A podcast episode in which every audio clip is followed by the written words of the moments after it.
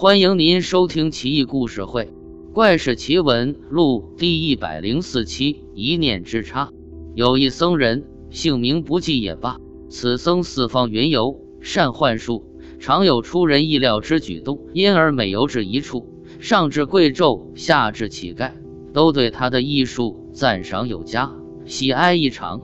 僧人到处挂单，这日便来到了交河苏利布此公家。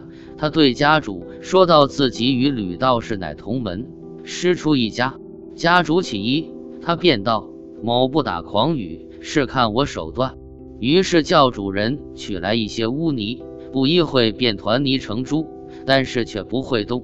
主人笑道：“既穷矣，不过如此。”僧人口中念咒，却见泥珠在地上蠕动。主人大惊，僧人继续念咒语，那泥珠缓缓而起。口中哞哞有声，毛色黑亮，看似健康无比。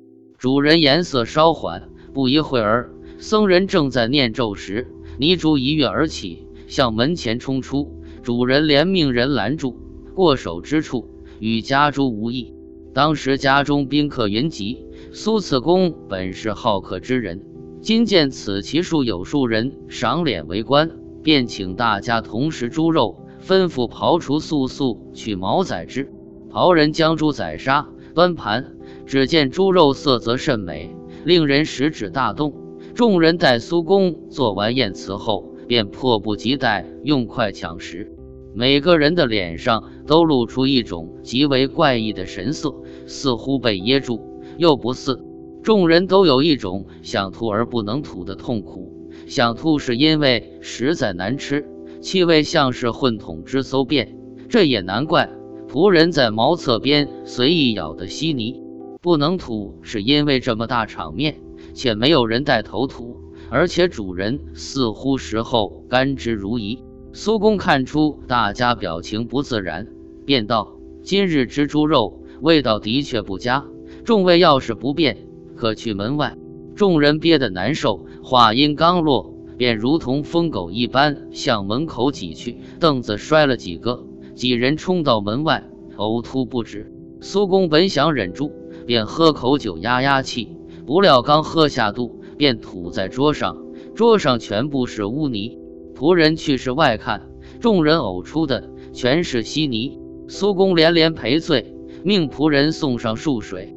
众人漱了好久，又拾得鸡舌香若干，总算才止住吐。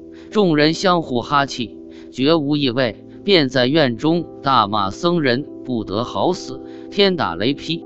有一世人雨夜留宿于僧人宿处，半夜时分密叩僧，说道：“拜见大师，我当年在《太平广记》中看到记载，有言术士咒片瓦兽人，可以化入墙壁，在墙中穿梭自如。世人又满脸鬼笑。”还可以潜入闺阁女子房中，而女子不小。敢问大师，您的术法可不可以达到？这有何难？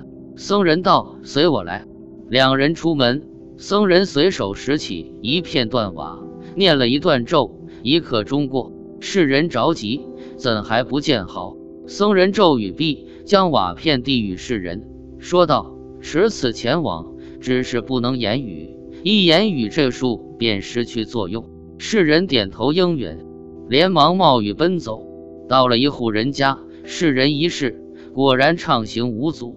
他看见自己平生爱慕已久的女子，正在阁中卸妆。以前从来不敢正眼瞧她，如今有瓦在身，便肆无忌惮。他谨遵僧言，虽见女子脱罗裙，卸卸衣，双翘可爱，肤似白雪，蛮腰细细。纵使看得咸水滴滴，亦不曾出一言。